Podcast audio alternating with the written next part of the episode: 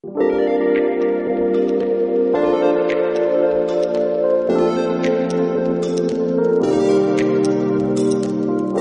到荷兰的话，就必须说他们最有名的地方就是红灯区。那我们也非常幸运的呢，我们就订到了一间 hostel，它就位在红灯区旁边。有什么用？我们又没去。我说又没有去体验。我们我们有去逛一逛，我们去了，我们去经过。对啊，所以根本没有用啊。那还不是因为两位都不对这个东西没有兴趣呢？走超快，走超快。我想在后面。哎、欸，等一下。我必须说那个体验很奇妙啦，因为它就是在一个河畔两边的玻璃橱窗，它就每个都玻璃橱窗，对，然后就会有辣妹呢，就是只穿着比基尼跟三角裤，然后搔首弄姿，在对，或者或者在他做他自己的事情，有一些没有穿，好不好？哦，真的有些是？我我没有穿的，那为什么看到都是有穿的？到底有没有？我有看到，但我看到都是有穿的，奇怪。他们两个一定一定都没有在看贴胶带的，还是你都要看窗帘拉起来那种？窗帘拉起来就是代表在。就是就是可能是对，就是处理中处理中作业中这样。就是如果橱窗的窗帘是拉起来，代表你不能进去，因为他们在。欢迎再次收听建筑家 Podcast，大家好，我是祥仔。这周呢，我邀请到了两位大家在过往节目中非常喜欢的来宾，再一次来到我们节目中，然后还会有一位新朋友。那他们其实三位都是我的大学同学，听到这边大家应该都知道是谁了。那我们就不迟疑的马上邀请卢德珍、高静洁还有李耀先到我们节目上。Hello，嗨嗨嗨，大家好。我如果大家有听过我们第一季或第二季啊，我也不知道大概第几季了，反正就是之前的节目的话，应该知道就是卢德珍他有在我们节目上分享了他之前在英国读研究所的一些经验。那静姐的话呢，她是分享了她是现在也只继续在自然洋行的工作经验，然后还有一些她的设计理想。那还有我们的新朋友，那当然就是要介绍一下，那就是我们的李耀先。Hello，嗨，大家好，我是耀先。那他其实，在我们的群组里面有一个绰号叫小子。呃，呃。嗯嗯，那是大学的，很赤裸吗？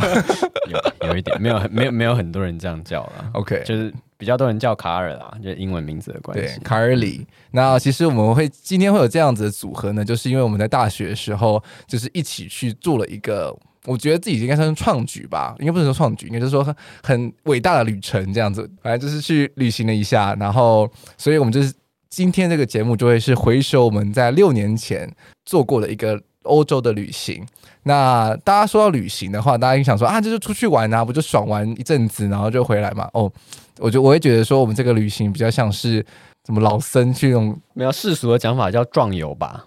哦，对，这个词好好壮丽，但是我觉得好像也没有那么四个人，好像也有点穷游啊。对，穷游。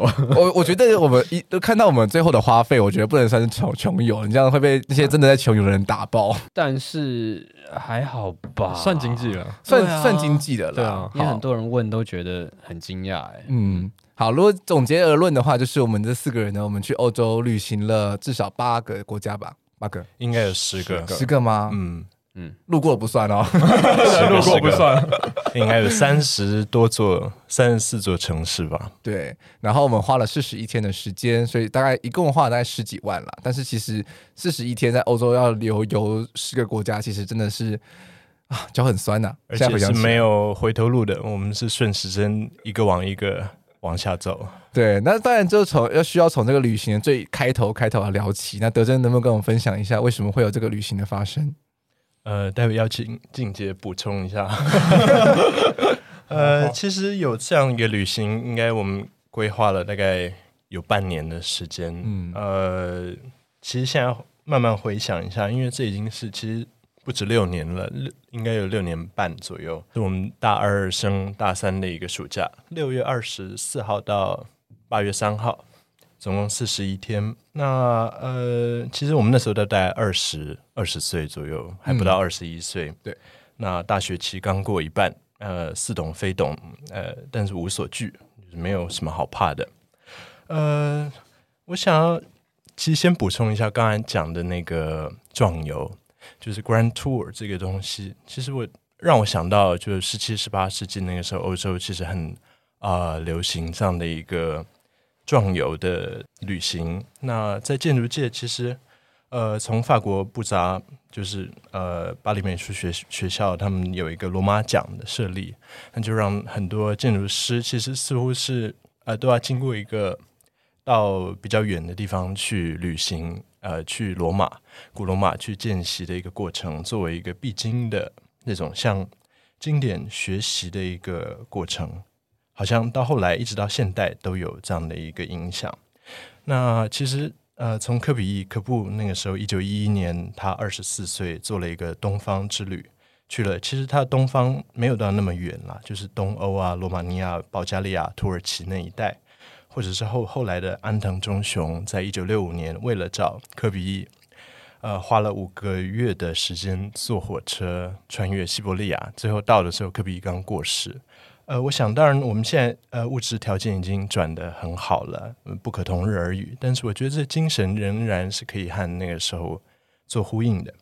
所以其实起点来说，呃，应该是作为一个借口吧，或者托词，就是二零一四年那个时候，Rem Koolhaas 库哈斯所策划的这个威尼斯建筑双年展。那我们主要就是为了那个展，然后才规划了这样的一个旅行吧。嗯，这边要插播一下，如果听众们不知道 Rem Koolhaas 是谁的话，有点该打。但是我相信有一些是不是不是建筑圈的人。那 Rem Koolhaas 呢，他其实是一位荷兰籍的建筑师。那他在台湾有一个非常知名的作品，持续在建造中，建了快十年了吧？我觉得，就是在台北建潭站旁边的。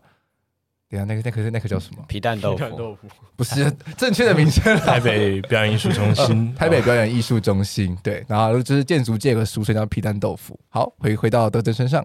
OK，好，主要就是因为那个展，当然显然那只是一个借口，不然不需要四十一天这么长的时间。是，那当然我可能要稍微提一下，就是之前其实因为我刚那个时候大一，其实跳修了呃施志明老师的这个当代建筑的课程。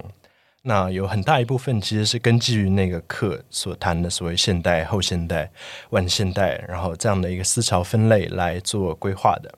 能不能帮我们跟听众稍微简单的科普一下，什么叫做现代、后现代？这我们后面慢慢会谈到的。大概要分四集来讲。其实就是应该说，这是一个当代的建筑旅行。OK。就不是说整个把呃西洋建筑史回顾一遍，而是说比较关注于这可能这一百年吧，大概从一战到一直现在的这一段，从可布一直到库哈斯嗯的的一段这个区间。那呃，其实还有一个我想提到的是读书会的部分，嗯、是我们啊、呃，其实，在二零一三年吧。一四年的时候就，就就创立了一个我我和静姐一开始呃的一个叫狂战建筑 Delirious Architecture 的的读书会。那其实就我们召集了一批包含博翔啊、耀先，还有一些台大的学生，呃的一个每周的蛮松散的一个聚会啦，但是持续了蛮长时间，也贯穿了整个欧洲的前后。嗯是，那包含一些论述啊、时代性或者批判反思，甚至是一些就是我们作为一个建筑系学生的自我训练吧。因为可能很多课堂上其实嗯自己还有兴趣想要延伸的部分。是，那这当中其实呃我今天才重新看了一下，因为已经很久了。是，我们的云端硬碟都还在。那其实当初我发现我们三月先看了 Koolhaas 的。呃，建筑的危险这本书、oh, okay. 是我们当初读书会的第一本书。是，那到五月我们看了可布的迈向建筑。是，那还有后来我们看了一部电影，速写法兰克盖瑞就 Frank Gehry 的一个纪录片。其实或多或少可能都跟这个呃旅程有有有一定的联系。是，那静姐。继续，就就这这大概是作为一个起点持，人。对对，但是呢，呃，很好。好吧，呃，所以就目标而言，其实呃，我们整个旅行主要就是以威尼斯建筑双年展开始，是，但是呢，后来发现其实同一年还有一个在荷兰鹿特丹的建筑双年展，是，所以我们就把两个双年展一起看了。但是威尼斯双年展不是我们的起点，那只是我们会路过的一个，对对对，应该说是规划上的一个开始的起点。是是是，没错。对，那路特在双年展的话，他们应该是说我们就是有点像是假借这两个展览的名义，跟爸妈说：“哎，我们因为要去看这个展览，所以我们要做这个旅行。”其实我不知道，没有，我只知道呃要去要去欧洲，然后好像是到到因为也在规划过程中嘛，然后才有听说哦，是因为双年展的关系，所以对我来讲，其实我也没有特别觉得是为了为了双年展哦，OK 都可以啦，我觉得对，因为其实在在我在规划的时候，其实主要是德珍跟静姐他们去把整个行程排出来，这真的是非常神奇的事情，就是。我呢，就是博翔跟耀先，我们这两个人呢，其实、等一下，我有做一点事，好不好？OK OK，你不要不要拉下去。我觉得我们可以来谈一下。那我说，那我自己说，我在旁边就是打打混摸鱼组，好不好？其实是花了半年的时间，大概从一月、二月就开始了。那我们这个旅程实际上是六月二十四到八月三号。嗯。那诶，这半年其实我们主要是透过云端硬碟，就是 Google，我们弄了一个云端，然后共同可以编辑，是就包含有各个城市的建筑景点啊、地图、呃、行程、交通、住宿。嗯，那我和静姐主要就负责呃建筑点的这个部分。是，你可以谈一谈。我们这我记得你那时候有还要找一个，我们在博朗咖啡厅学长问还是。有这部分吗？都忘了。OK，学长学长不重要，反正好像有哎、欸。Google Google 有很很方便的那个 一个功能嘛，就是你可以开一个 Google 的地图在你的云端硬碟里面，哦、对，对，对，对，然后大家就把你想要去的地方都可以拼上去。但是当然，就是因为其实每个人上课嘛，然后自己休闲的时候会看很多很多建筑案例，然后所以你就应该说很有地方很多地方想去，但是你不可能把这些全部的点都一次在这四十一天里面塞得满满的。但虽然说我们行程表塞满满的啦，但是实际上真的有办法达成的点，可能就大概只有可能三分之一或三分之二而已。但是，但就会因为每天的可能交通状况啦，就是安排啦、路线啦等等的，就是会在现场的时候又做些调整。但是基本上起点的话，当然就是首先就是选了非常非常多的点。那能不能静姐跟我们分享一下，就是说你怎么去挑这些建筑的景点？嗯，其实这个的确是蛮难的哦。我们那个时候也是面临一个选择嘛，就是我们说旅行就是有很多种模式嘛。那以自助行来说，我没看过有人就是快闪那种，比如说我到，你比如一天一个城市之类，然后很快很快。但有人会喜欢是慢慢走、慢慢游。是。那当然这个地方，当然以我我来想是各有利弊。比如说慢慢游，当然可以深刻去体会当地的一些风情或者是什么，但是它代价就是你可能就是会花比较多时间在一个地方，那你很难同时去。诶、欸，在有效时间内跟成本内，比如说，嗯、比如说，我们这对我们来说，其实是一趟很难忘的旅行。那我们可能会想说，既然是第一次去看一个这么壮游、这么呃，对我们来说应该是很珍贵的一次机会。那有没有可能去，就是能够尽量去看一些，嗯，就多看一些，多走一些点，就累累了双腿也没关系，对，或者是尽可能把时间挤到很满。然后比如说，比如说像我们中途就有，比如说。交通时间省下来，就是比如说我们去睡火车上，然后或是睡机场，嗯、用很多 有点睡，睡了机场三次吧。啊，对对对对对对对，有一趟城市城际的夜车，是对。比如说像毕尔包，其实蛮远的。那时候在西班牙，我们我们主要是在巴塞罗那跟马德里那一带去做游历。那毕尔包相对比较远，在北边嘛，嗯、那就是用联航的方式，然后呢去买那种非常早鸟的票，是，然后飞过去再飞回来，就是为了看一眼毕尔包，因为那很重要的一个建筑物，那是一定要看的话，那还要那么远。毕尔包古根汉美术馆，对，当然后来还是有去附近嘛，附近其实也是不错的。对，它的它的那个地铁站其实也。也还不错，好，好像是 Norman Foster Foster 做 Foster 做的，很像我们的新一线。对对对对，蛮像。后来就应该说新段新段，不是不是旧不是旧的那一段，新段的新一线蛮像的。对，那其实当然，纵观这整个旅行上有一些，当然会有一些特别特别的景点，就大家可能在呃，不管是在建筑师课课堂上，或者是自己在做案例的时候，一定会听到的。比如说像是可布的廊香教堂，可布的马赛公寓。然后还有他的那个叫那个叫什么？可布的拉图雷特，拉图雷特。这样讲一讲，会大家都以为我们都是去可布的地方而已。没有，我们还要去很多地方。对，比如说像是呃高地他在西班牙的一系列巴塞罗那一系列一系列的作品。对对。然后啊，可那还有另外一个可布也是很很著名的 那个那个地方叫什么？我们其实在在法国的那个，我们其实去了很多，包含包含他最后的这个最后的家，就是他的墓园，我们也去了。是，那这部分的话，我们就会在往后晚一点的时候会提到。那好，这还是这个这题还是要问静姐，因为是静姐是就搞最最清楚的，就是这么这么多的景点，你是怎么把它给梳理完，然后把它变成是一条完整的路线，然后是一个回圈就很顺的可以一次走完。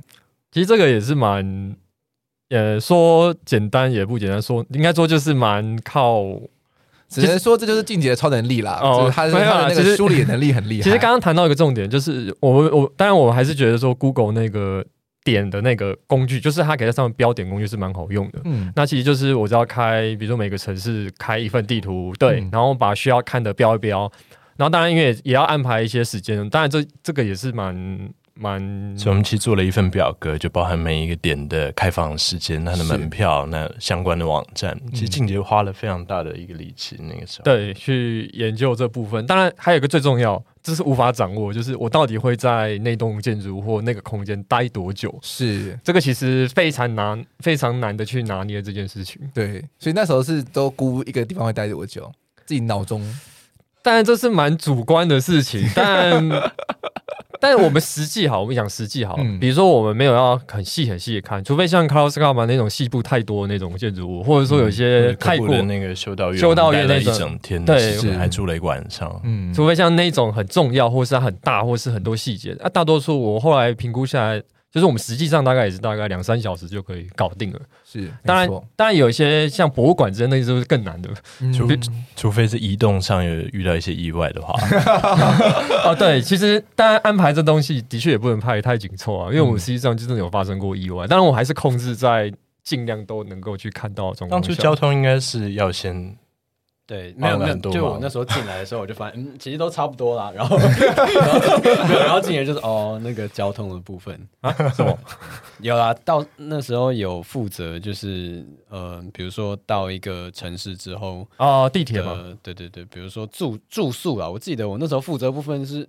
小中之小，你知道吗？就是分工下来，重中之重，对对对，没有没有没有太没有太多的，不然我们就要餐风露宿。就是基本上是到一个点之后，要怎么到住宿点的交通这样子。嗯，因为我记得，嗯，蛮多，嗯，就是如果要去各个景点的交通，应该我记得都是，嗯，那时候不是我负责的啦。哦，大交通嘛，比如说火车，城市跟城市的移动那种。嗯，大交通这部分，我觉得就是想到我们那时候其实是去找了一个旅行协助帮忙规划的。对，就是我们把我们全部的点给他，然后他就会帮我们把就是可行的路线给排出来。好像其实那个代办费用其实也不贵，然后他还帮你买车票。对，等等。其实关键会找那一家是因为车票。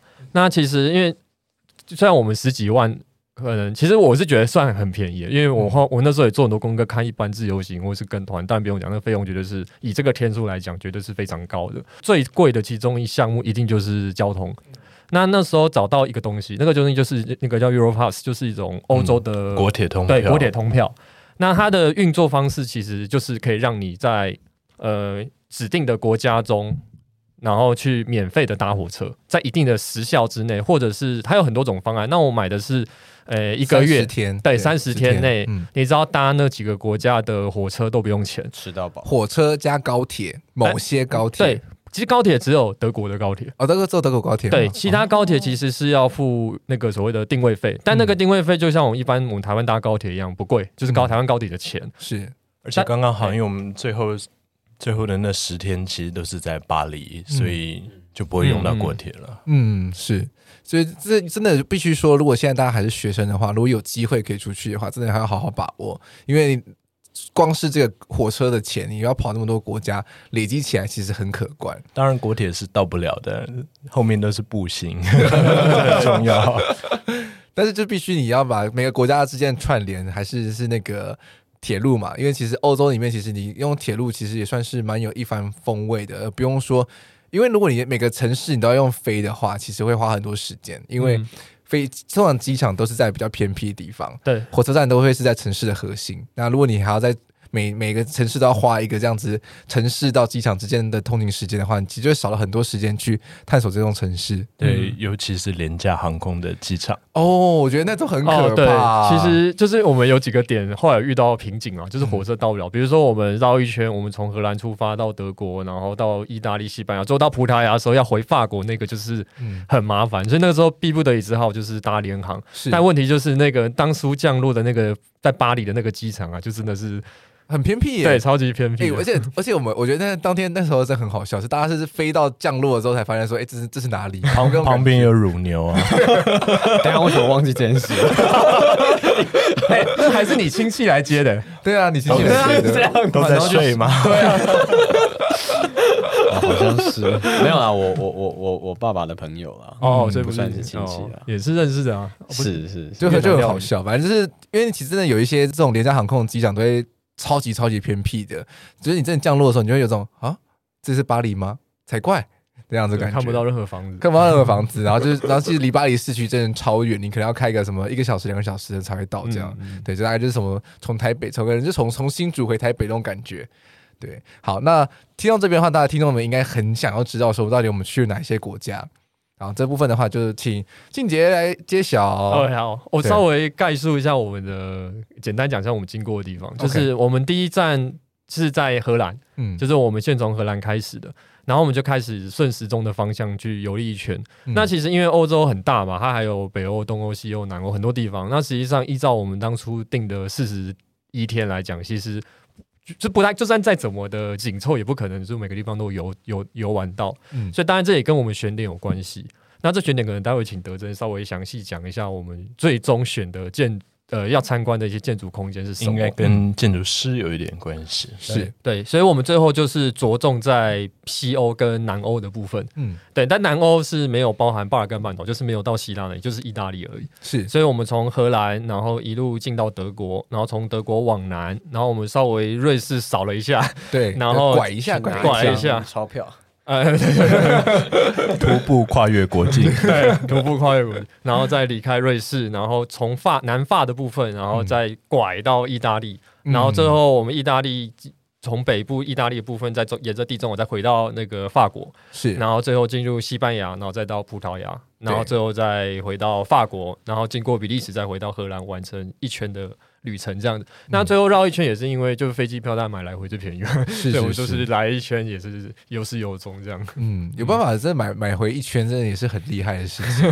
没有，我很好奇这个四十一天是怎么出来的？对啊，当然当然一定一定是跟没有我单纯好奇。对啊，不怎么讲，就是我觉得一定是有既定认知，就是说，哎，好像壮游至少要长天数，但是多长？我觉得这有可能是成本嘛，我记得那时候有算过钱，就比如说我们一天大概抓个多少，我们知道欧洲的那个餐钱一定很贵嘛，比如说我们晚餐抓个三四百块台币这样子，然后一天的通勤费是多少？那火车票，比如说因为我买国铁票就是那个一个月的，那这个就还好，那当然就是要稍微研究一下当地的一些交通，因为我们的这个团。呃，应该说我们规划这样的团，其实还有一个特色，就是因为我们是专门去针对某一些重点的的的建筑物或空间或一些景点去做游走，所以变得它不是一般，比如说我们有时候去一个旅行呢，就到一个城市，然后就到处。呃，就是一个地方这样走，但我们有时候会为了某一个建筑物，在一个区域内又会移动很远的地方，对，比如说一下东一下西，一下北一下南，所以其实，在区域的交通，比如说地铁那方面，其实也是蛮吃重的。嗯，那这些东西我们就会去安排说，把这些加总起来，去推估一个一天大概花多少的预算，然后再去。看是要几天这样子，那可能那时候就是刚好四十天是可以稍微能够负担的一个状况下。我记得一部分是这样子，然后还有就是我们就是全部的国家出来的时候，就是大概就排了一下，就是好荷兰大概可能一天，对对，也是一个国家，德国大概目前应该是这样说，就是有有些城市是待的比较久的，对，包含威尼斯啊，因为是双年展嘛，那罗马、巴黎。柏林和巴塞隆纳这这几个应该就是像巴黎几乎接近一个礼拜了。嗯，对对，就是有几个地方就是我们觉得特别想待的，我们就多规划一天，然后就这样抓一抓，突然觉得哎呦好四十一天这样子。一部分也另外一部分也是机票啦，就是那时候看哪一天有机票可以回得来，也是也是一个考量点。对，所以我记得好像有天数有删过，因为原本好像有更长一点点。对对对对。但是因为机票就是回来的那一天就是。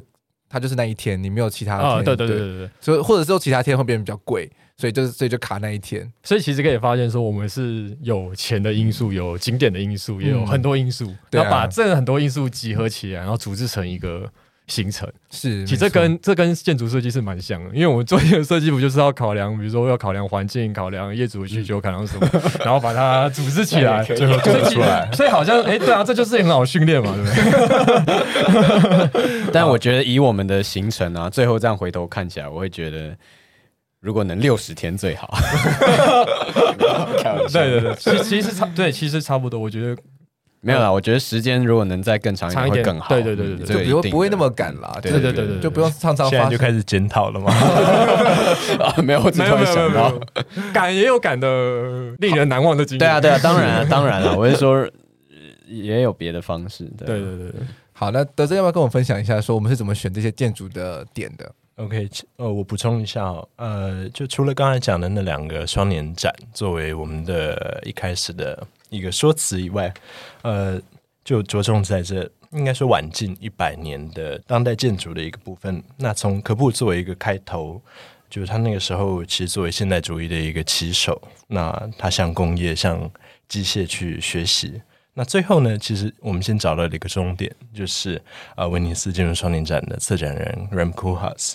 那他其实是就像这种大众文化啊、大都会去学习。那中间怎么办呢？这一百年，其实我们就发现，我们就招了普利兹克建筑奖的一个得主。那其实那个时候到一四年，应该是有三十七位。那我后来统计了一下，我们总共去了二十五位，就当中二十五位建筑师的一个作品。所以其实主要的脉络应该是说，follow 这些建筑家本身，然后透过他们去找到那些的点当中的，应该说这。晚近一百年的现代或者当代建筑的一个经典作品，是对，所以这其实这些点的决定，其实也真的蛮难忘的，而且横跨了一百年的时间啊，而且这么多二十五位建筑师，他们都有不一样的风格。那我们就会在接下来的节目中，好好的聊一聊我们印象非常深刻的建筑物。接下来呢，就是可能是建筑物，然后建筑师，然后加上一些些我们就是在那个城市里面发生一些搞笑的事情。对，所以就是会可能会很大大混战这样子。等等，我们我们补充一下行李吧。哦，好，OK，好，请说。我们的行李还蛮特殊的，一开始就决定了不要托运。哦，对，这很这很重要，蛮重要的啦。嗯、对，也也必须要这样啦。像我基本上就是一个、嗯、呃大的登山包，大概可能二十公斤，然后呃腰包就是一个大的相机包。然后侧边我们有一个行动粮，应该是分别就今天谁背，然后明天谁背，这样就是半路饿的时候，因为我们其实不太中间有买一些啦，对对对，然后 然后会临时买了，对对对，好像不是一开始就有规划这个，我我没有印象，我这个 好像是中途冒出来的，因为我记得有几天我背那个法国面包，哦对对对，因为因为午餐点都没有安排，哦这个也是一个很重要的点，我们完全没有考量吃的部分，吃建筑。所以很长的时候是就是看镜头看一看，然后就啊，真的好饿，怎么办？然后就大家，然后我必须老老实说实话，就是在座的三位呢，除了我之外，都是摄影狂。他们为了他们可以为了拍照，没有啦，我我刚好在中间这样子，他们可以为了拍照不吃饭。然后我就会，我就因为呢，我因为我很大只，然后我就会觉得好饿，然后我就会看着他们说，好，那我自己吃东西，然后我就自己摸到其他的地方去吃东西。有有 有，很长，非常长。好，那其实说到行李，就让我想到，其实出国啊，尤其是欧洲旅行啊，大家一定都会说扒手很多。这部分就要请到我们的静姐，是她是这方面的研究专家。对，请问如何防范？哎、欸，其实最重要的一个关键就是你绝对不要就是当肥羊，意思说你不要穿的像肥羊那样子。哎、欸，但是我觉得我们很肥羊哎、欸，为什么？你们两还挂两台？我觉得我们我没有，相机的确看起来这个部分，我觉得我们完全就是真的。算是运气不错哦，嗯、是真的。对，因为我我我回头想一下，我们真的团团队行动，对啊，对啊，团队行动应该有差了。对、因为我们真的蛮看起来就是肥羊的样子。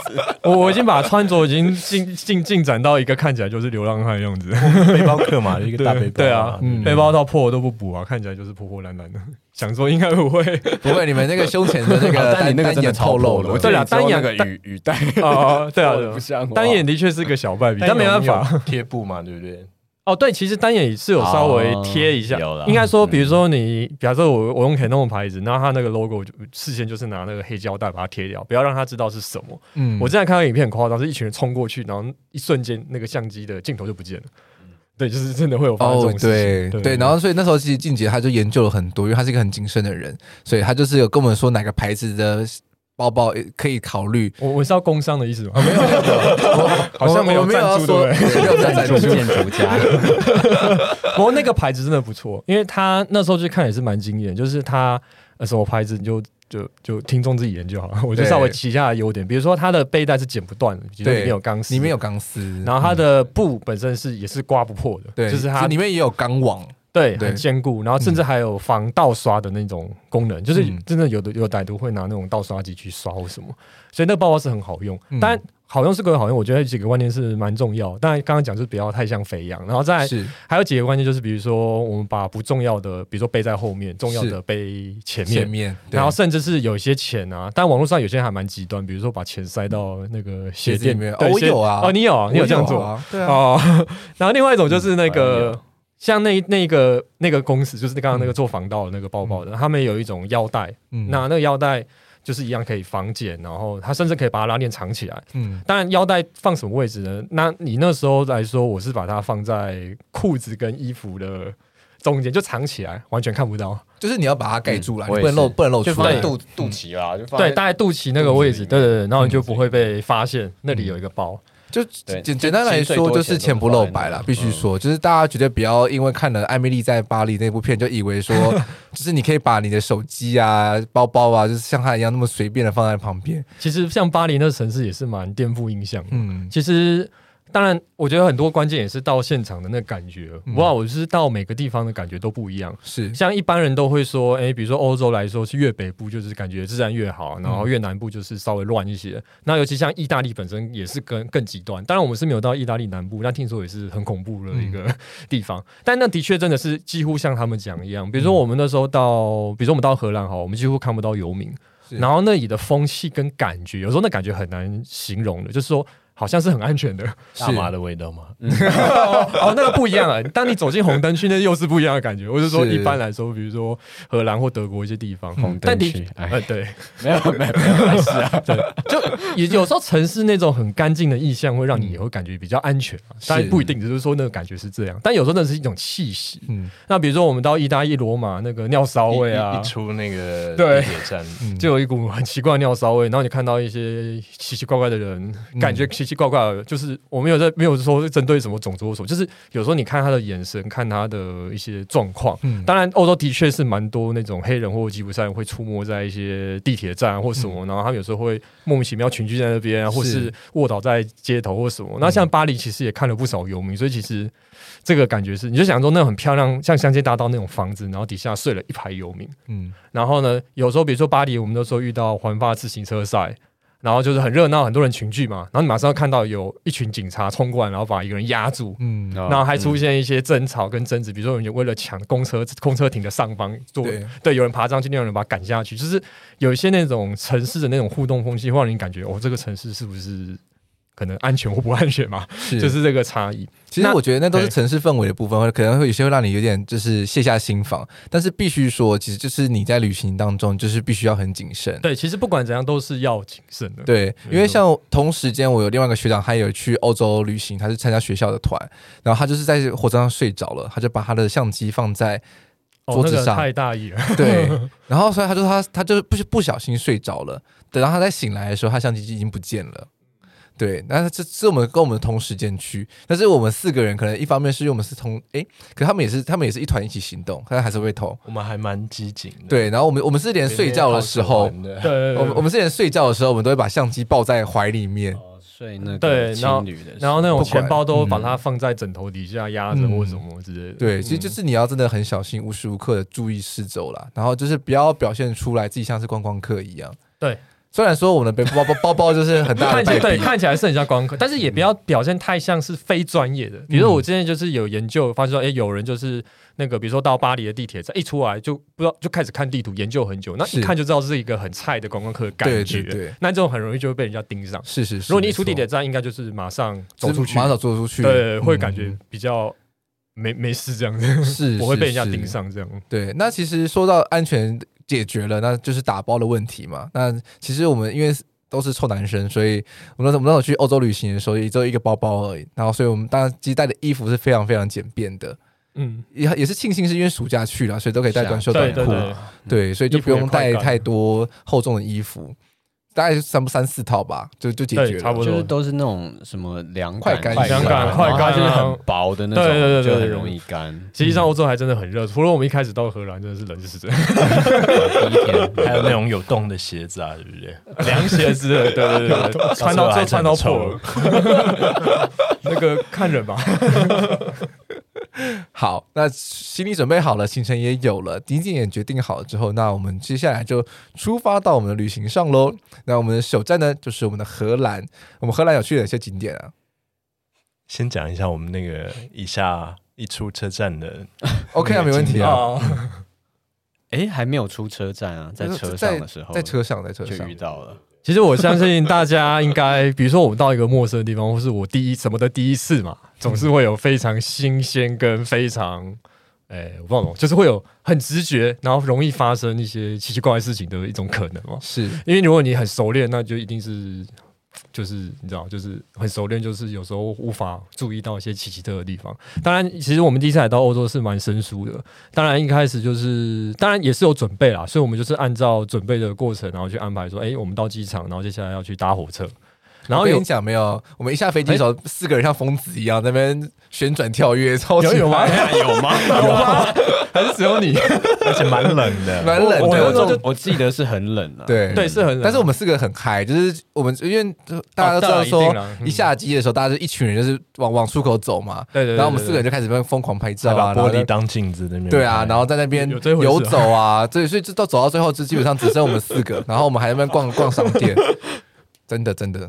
于是阿姨就出现了，所以所以就一个阿姨出现了。没有，我觉得是因为在外地啦，然后你就是到一个陌生的城市，可是听到有人跟你讲同样的语言，因为、嗯、对我觉得刚刚静姐你要讲的哦，好，就这个，那就这一 开始啊，对啊，对啊。其实我们在欧洲第一天就真的遇到一个蛮疯狂的事情，然后也是蛮特别的事情。有时候人家说缘分就是这样嘛，那真的是可能是命中注定那种好玩的缘分。那其实那时候我们从那个对那个诶。哦，对，我们从荷兰机场，哎，什么机场？史基普。哦，对，史基普。对，就是阿姆斯特丹附近的一个机场。然后我们，因为它也不是在市区，就是在一个比较远的地方，那我们就是要搭火车过去。那那时候其实就是。一到欧洲，当然也是琳琅满目，因为其实欧洲的车站啊，或是很多尺度真的是蛮大的，所以那时候，比如说为了要找出口，为了要找路，也是花一番心力。那终于好不容易，终于找到之后，发现我就是找错嘛，一开始，嗯，然后就被那个月台人员说，哎、欸，在那边，然后我们最后就是一样误打误撞。其实整趟欧洲几乎很常发生这种事情，嗯，但有趣就是因为这种事情，常常就莫名其妙就会碰到一些蛮 奇特的一些人事物这样。是，然后我们到了正确月台一上去之后呢，啊，当然。那一台火车就是那种所谓的上下式的，其实真的是非常新鲜，因为台湾没有那样的火车。但一旦有一进去之后，你就面临一个选择，欧洲的第一个选择，什么选择？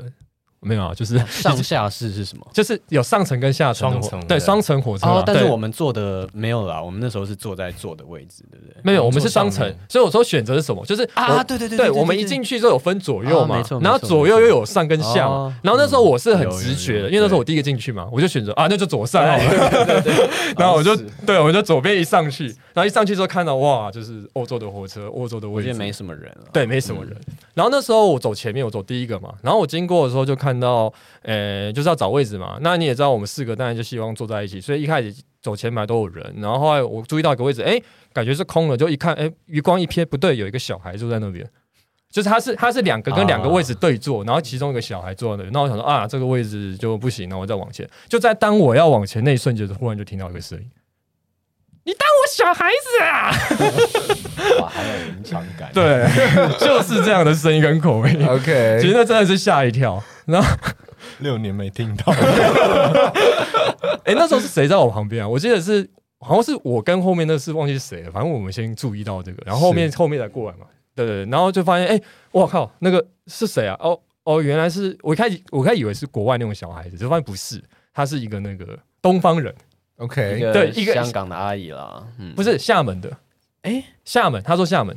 但他是不是香港人住在厦门？我有点忘了。反正我知道厦门，对对对，对，就是我们发现居然是一个中国人，对，就是应该说中国是中国人，对，是中国人。然后他。小个子的，然后是一个呃，应该说是阿上那种年纪，有有到那么老吗？那阿姨好了，对，不过也是有点年纪的一个阿姨坐在那边。那强调 没有，因因因为没有那个真的真的我不知道怎么形容，反正叫阿姨啦，好叫阿姨。他是在机场，我记得做做清洁工，对清洁工，对，然后叫他回家，对的路上，然后他就很好客，就是邀请我们入座，然后。不对啊，我们四个人，那那时候就是三个人坐过去嘛。对啊，你先跟他聊天啊。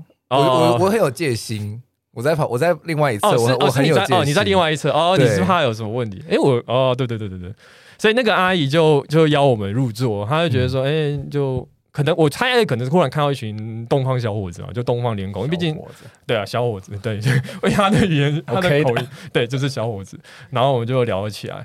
然后刚刚也提到嘛，就是他是做那个机场清洁，然后他现在要回他阿姆斯特丹的那个家这样子，然后他就接机说：“哎，那你要不要就是来来他家？来我家吃面？”对，没有，一开始我记得一开始是因为嗯，他他跟我们方向一样啦，所以他的意思是就是说，哎，可以带我们往市中心。然后他好像是我记得火车上他还还没有讲，还没有邀请我们，好像是下车之后他才说：“哎，要不要？”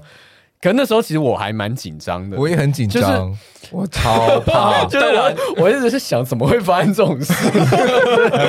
鬼鬼子。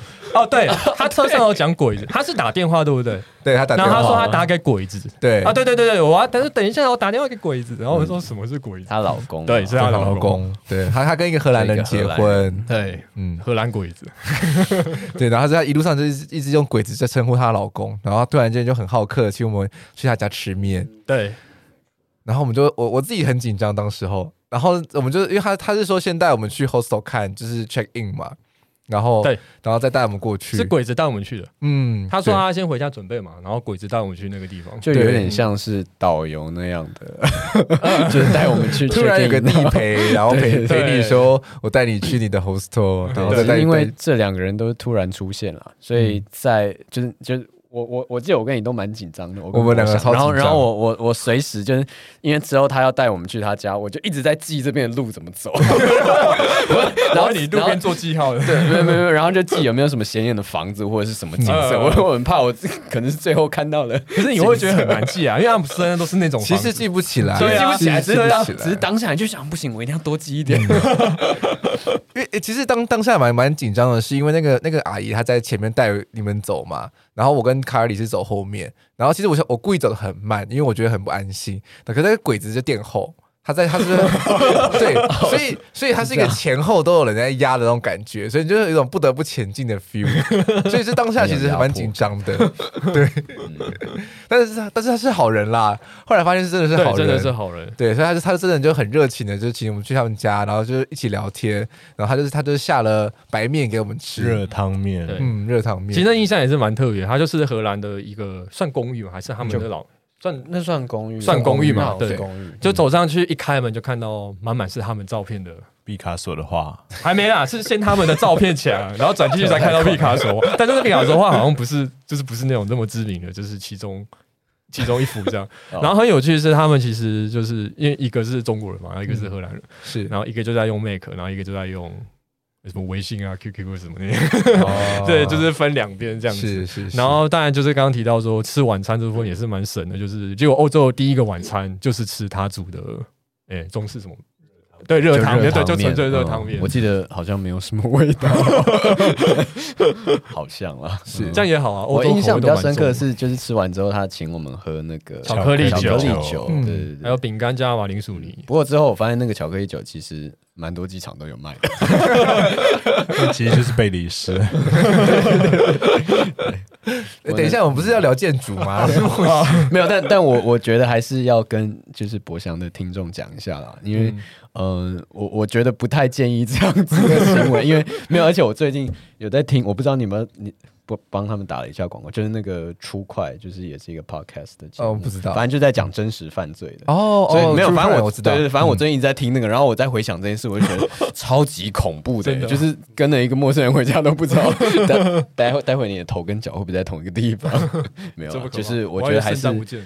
没有啊，我觉得就大家还是要就是多观察。那当然我，我我我相信世界上还是很多人是好人啊。嗯、可是如果可能气场嘛，对对对对对啊，但是因为至少我们是团体行动啊，所以我觉得安全感还是会好一点。可是如果你真的一个人或者两个人的话，真的建议还是不要这样做。嗯、对，尤其尤其是被前后都有人在压了，对，因为在在不熟的地方。嗯、说到荷兰的话，就必须说他们最有名的地方就是红灯区。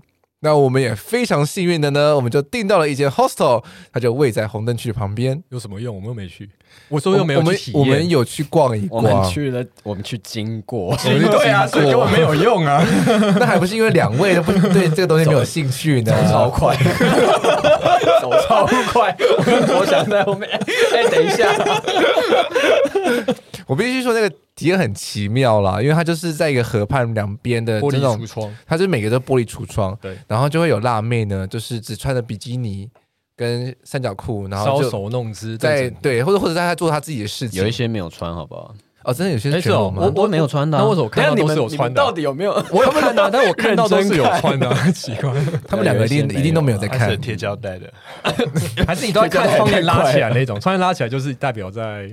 就是就是可能是对，就是处理中处理中作业中这样。就是如果橱窗的窗帘是拉起来，代表你不能进去，因为他们在在在交易，在摔跤哈。没有，我觉得，但但但我觉得那个空，我不知道你们有没有看了，就是它的空间其实蛮蛮有趣的啦。就是嗯，当然当然，像像就用建筑的立面窗户当当橱窗，我觉得大家去就是有去荷兰应该都有看过。但我记得我们那一天蛮多。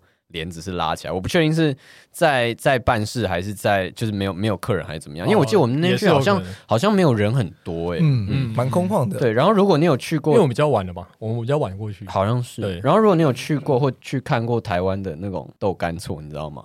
就是其实有，我觉得有点类似那种，可是豆干厝就是比较那个那个空间是真的非常非常小，很不舒服。可是你看红灯区的那个，其实里面。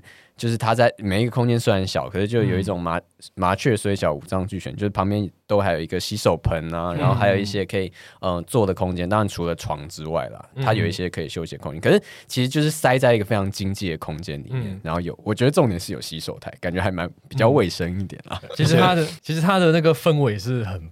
不错的，是蛮干，就就是你会觉得是就很正大光明，比较干净啦，我觉得蛮卫生，毕竟是一个蛮国际的城市。对，其实他那里也禁止拍照。嗯，对，其实其实更有趣的是白天完全看不出来啊。对，对，对，对，对，没错。那其实我们在荷兰的话，我们其实最主要就是去看他们的红灯区，不 是 阿姆斯特丹市立的美术馆。